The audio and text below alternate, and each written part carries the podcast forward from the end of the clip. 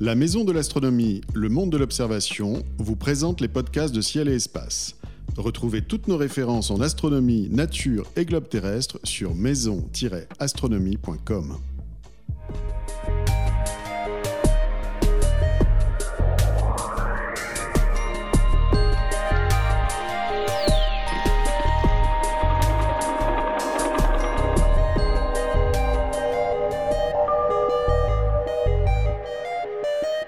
Bonjour et bienvenue sur les podcasts de Ciel et Espace. Fondé en 1667 sous le règne de Louis XIV, l'Observatoire de Paris fonctionne depuis cette date sans interruption, ce qui en fait le plus vénérable observatoire astronomique du monde. L'astronome danois Aulus Romer y découvrit en 1676 la vitesse finie de la lumière, Cassini y observa pour la première fois la division qui porte son nom dans les anneaux de Saturne, la géodésie et la cartographie moderne y sont nées, et même l'horloge parlante. Pour tout savoir de ce monument de la science qui rassemble aujourd'hui quelques 800 personnes sur trois sites, nous sommes allés à la rencontre de l'astronome James Lequeux. Chercheur émérite, historien des sciences, James Lequeux vient de co-diriger chez Gallimard un ouvrage collectif intitulé L'Observatoire de Paris 350 ans de science. Il nous a reçus dans les plus belles salles de l'Observatoire.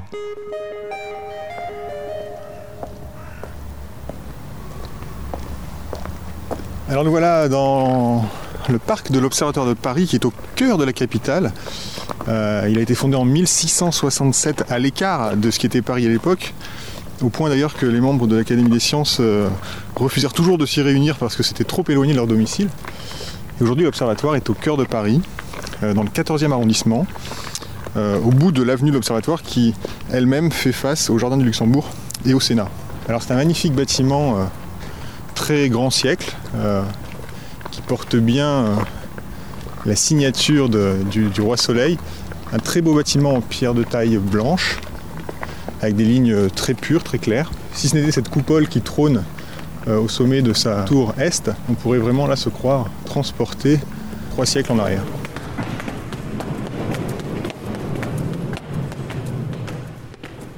James Lequeux, bonjour. Bonjour. Alors nous sommes là dans la salle Cassini de l'Observatoire de Paris, qui est une salle un petit peu particulière, euh, une salle magnifique. Est-ce que vous pouvez nous la décrire un petit peu? C'est d'abord une salle absolument immense. Le plafond est très haut, elle est très longue.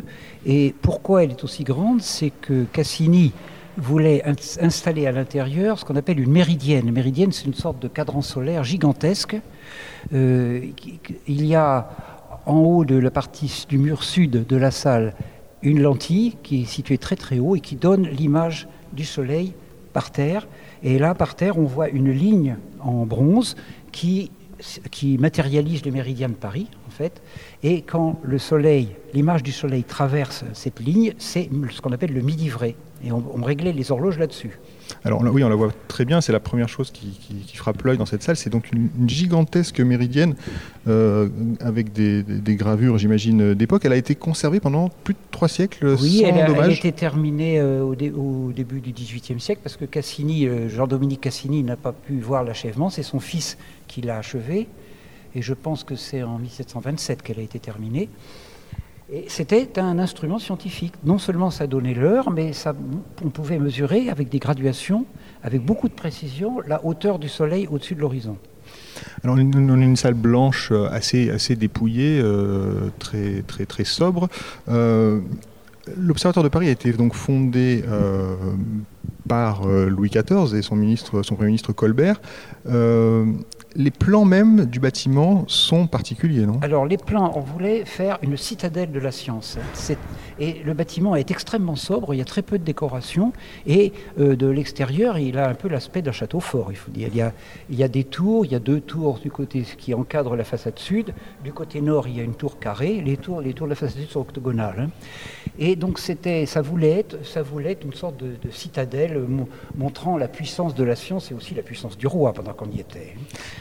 Alors la fondation date de 1667. Elle suit d'un an seulement la, création de l'Académie des sciences. Et l'observatoire devait être au début, d'une part, un lieu de réunion pour les membres de l'Académie des sciences, et d'autre part, euh, un observatoire astronomique.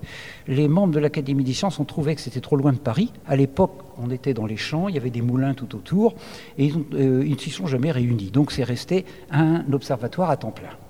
Alors, dans la construction du bâtiment, il y a aussi, on a, pour monter ici, un magnifique escalier. Je crois que les, plans sont dus à, Claude Perrault, et il y a quand même eu une espèce de, querelle entre l'architecte et l'astronome pour la fondation du bâtiment. Claude, Claude Perrault, c'est celui qui a, qui a fait aussi la colonnade du Louvre en face de Saint-Germain-l'Auxerrois. Et euh, il était médecin, euh, naturaliste, architecte, enfin il faisait tout. Et donc c'est lui qui a fait les plans. Et au début, il aurait voulu que l'observatoire soit une sorte de palais avec, comme on faisait à l'époque, un énorme escalier au centre qui menait à une salle d'apparat. Mais quand Cassini est arrivé deux ans après le début de la construction, euh, et quand il a vu ça, il a dit il n'en est pas question, vous allez mettre l'escalier sur le côté et euh, dans le, parce que je veux faire quelque chose dans la salle centrale, la salle où nous sommes actuellement. Alors, et d'ailleurs, il s'en est beaucoup plein, Claude Perrault. Enfin, en tout cas, il y a une phrase où il dit finalement cet escalier, il a été gâché, oui, en quelque sorte. Non, c'est Cassini qui s'est Cassini s'est plaint, oui. Euh, Claude Perrault s'en est plein. Euh, d'autres architectes, Levaux qui était vexé de, de, ne pas avoir été choisi comme architecte euh, s'est plaint aussi. Enfin, tout le monde s'est plaint dans cette affaire-là. Mais finalement, et finalement, l'observatoire, c'est un c'est un magnifique lieu euh, qui est fait pour l'apparat plutôt que pour quoi que ce soit d'autre. Et tous les, directeurs successifs se sont plaints que c'était extrêmement mal commode. C'est grandiose, mais très mal commode.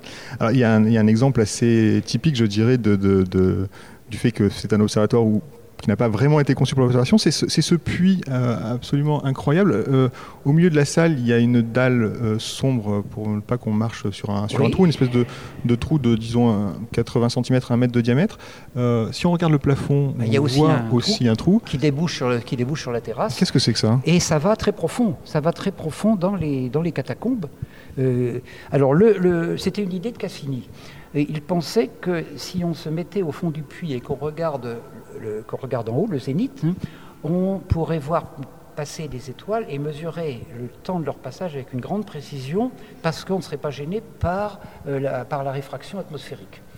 Alors en fait, ça n'a jamais marché parce que euh, l'air chaud s'engouffrait dans les trous l'air chaud de l'intérieur de l'observatoire s'engouffrait dans les trous et les images étaient infectes et on n'a jamais pu rien faire. Observer à travers une cheminée, ça n'est pas forcément ah Non, non c'est pas vraiment une très bonne idée. Mais il a quand même servi, il a servi à Mariotte et à d'autres et à Lahire à faire des expériences de physique sur la chute des corps, etc. Comme c'est, il y a peu d'endroits où il y a des, une hauteur aussi grande qui est dégagée, euh, qui soit dégagée, ça a été utilisé donc par euh, pour faire des expériences de physique variées, sur essentiellement la chute des corps. Alors, nous l'avons dit, nous sommes dans la salle Cassini. Donc, Cassini, c'est un nom qui va revenir souvent, surtout dans cette première émission. Euh, il est arrivé peu de temps après la fondation de l'Observatoire. Il a été euh, recruté en quelque sorte euh, par Louis XIV. Qui est, qui est Cassini au moment où il arrive à Paris? était, était déjà un, était déjà un astronome célèbre. il avait euh, il, vivait à, il a vécu à, Rome et à Bologne, et il avait déjà fait à Bologne une méridienne assez semblable à celle qu'on voit ici. Et surtout, c'était un spécialiste des satellites du Jupiter. Et ça, ça intéressait énormément aussi bien Louis XIV que Colbert, car on pensait résoudre le problème des longitudes en observant les, les éclipses des satellites de Jupiter. C'est une idée qui avait été proposée par Galilée, qui n'avait jamais été réalisée jusque-là.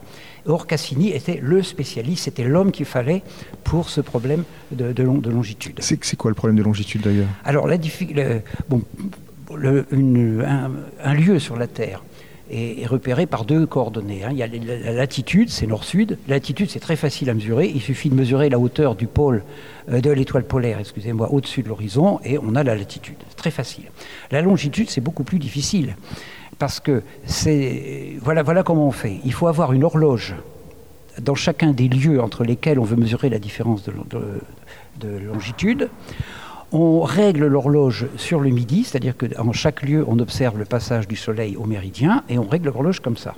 Alors évidemment, ce n'est pas au même moment, puisque les lieux sont distants l'un de l'autre. Et la différence de ces temps est exactement égale à la différence de longitude.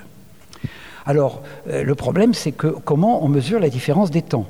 À cette époque-là, on ne pouvait pas transporter des horloges. Hein. Des horloges en état de marche, il n'en était pas question. Donc Galilée a eu l'idée d'utiliser un phénomène naturel euh, qui serait vu en même temps des deux côtés. Alors il a proposé les éclipses des satellites de Jupiter derrière l'ombre de la planète, dans l'ombre de la planète. Alors il n'a pas pu réaliser ça, mais celui qui l'a réalisé, c'est Picard, qui était un astronome qui était là déjà avant, Cassini, d'ailleurs avant la fondation de l'observatoire. Et euh, il, a, il a réalisé la première mesure de différence de longitude entre l'observatoire de Paris et l'observatoire d'Uranibourg, l'ancien observatoire de Tycho Brahe, au Danemark. Et ça, marchait, ça a marché très bien. Donc là, on avait une utilisation de l'astronomie à des fins pratiques, c'est-à-dire euh, de extrêmement cartographie. Important. Alors on espérait que ça pourrait servir en mer, mais malheureusement, euh, observer les satellites de Jupiter en mer, c'est pratiquement impossible à cause des mouvements du bateau. Et personne n'y est jamais arrivé. Poser une euh, lunette sur un bateau, oui, c'est Alors, difficile. par contre, ça a très bien marché sur la Terre. Et Picard avec Elaïr et quelques collaborateurs sont allés dans différents ports de la France. Ils ont mesuré les différences de longitude de ces ports avec Paris et ils ont fait la première carte, à partir de ça, la première carte réaliste de la France, qui s'est trouvée diminuée de 20% d'est en ouest. Vous voyez, les cartes d'avant étaient complètement fausses. Ce qui, a, ce qui, a, fait dire, enfin je ne sais pas si c'est apocryphe à Louis, Louis, XIV, que finalement les astronomes lui avaient fait perdre plus de territoire que toutes ces guerres. Oui, c'est ce, ce qu'on dit, c'est probablement apocryphe, c'est amusant en tout cas. Alors donc Cassini recruté donc, en tant qu'expert de cette méthode euh, pour la mesure des, des, des longitudes, euh, on, on, a vraiment là le sentiment que le roi veut développer l'astronomie pour le prestige et aussi pour des fins et pratiques. Aussi pour des fins pratiques, c'est clair. Euh, et d'ailleurs, euh, en définitive, l'activité de l'observatoire euh, au début de sa fondation, c'est quand même essentiellement de la cartographie. Ah oui, on a fait beaucoup, beaucoup de cartographie. Bon, donc je parlais, des, des je parlais de cette cartographie de la France. Picard a développé pour la, première fois la méthode des triangulations qui permet de mesurer des très grandes distances sur la Terre avec beaucoup de précision. La première mesure, il l'a faite entre, euh, entre un endroit près de la Ferté-Alais, au sud de Paris, et Amiens, 100, 110 km à peu près. Et euh, si on compare ça aux mesures modernes, c'est bon à un millième près. Comment fait-on en pratique à l'époque pour observer deux points distants d'autant Alors voilà, l'idée est, est, un petit peu compliquée, mais je pense qu'on peut, je crois qu'on peut l'expliquer simplement quand même. On commence déjà par mesurer avec, avec des règles qu'on met bout à bout une certaine longueur sur la Terre, euh, une dizaine de kilomètres en général. Ensuite, on place un instrument de mesure à un des, une des extrémités avec lequel on vise l'autre extrémité de cette base, la base qui été mesurée avec les règles. Et ensuite, on, vise un clocher ou un repère qui se trouve euh, ailleurs, en général à 15-20 km, et on mesure l'angle entre la direction de ce clocher et la direction de la base. On fait ça au debout et on a réalisé un triangle euh, dont on connaît un côté et deux angles. Donc le triangle est entièrement connu. À ce moment-là, on peut calculer le, la longueur d'un autre côté du triangle et on recommence, et de proche en proche, avec toute cette série de triangles, on arrive à mesurer avec euh, beaucoup de précision de grandes distances. Ce qui limite la précision, c'est surtout la mesure de la base. Après, les mesures d'angle, même à l'époque, étaient extrêmement précises. On avait d'excellents instruments au XVIIe siècle pour faire ça. Alors, c'est cette méthode euh, donc, est, est développée euh, sous le règne de Cassini Ier. Euh, il y a son fils aussi, finalement. Alors, mais ils, ont, ils sont tous passés. Il y a eu quatre, quatre Cassini successifs. Ils ont dirigé l'observatoire de père en fils. Donc, euh, il y a eu Jean-Dominique Cassini, le premier qui a vécu assez longtemps. Euh, son fils, euh, Jacques, qui était un peu moins bon que lui, je dois dire. Son, fils était moins bon que lui. Le petit-fils, Cassini de Thury, alors lui, il, est devenu très célèbre parce que c'est lui qui a réalisé la fameuse carte de Cassini, qui est la première carte précise de la France, qui n'ait jamais existé. Parce que Picard et Lahire avaient simplement dessiné les côtes de la France, mais l'intérieur de la France n'était pas connu. Donc ça a été cartographié par, euh, Cassini de, par Cassini de Thury, le numéro 3. Le numéro 4 a terminé l'œuvre de son père, qui, était mort avant la fin, et euh, il a fait lui-même aussi d'autres euh, mesures, par exemple la, mesure de la différence de longitude entre Londres, entre l'observatoire de Greenwich et l'observatoire de Paris. Donc vous voyez, ils sont, énormément occupés à des mesures de la Terre. Bon, ça n'a pas empêché Cassini Ier de faire des belles observations astronomiques. Alors qu'est-ce qu'il a par exemple fait Cassini ici dans les murs de l'observatoire? Est-ce qu'il y a des observations marquantes qui ont été Alors ces ici observations marquantes, d'abord il a, il a, ça concerne surtout Saturne.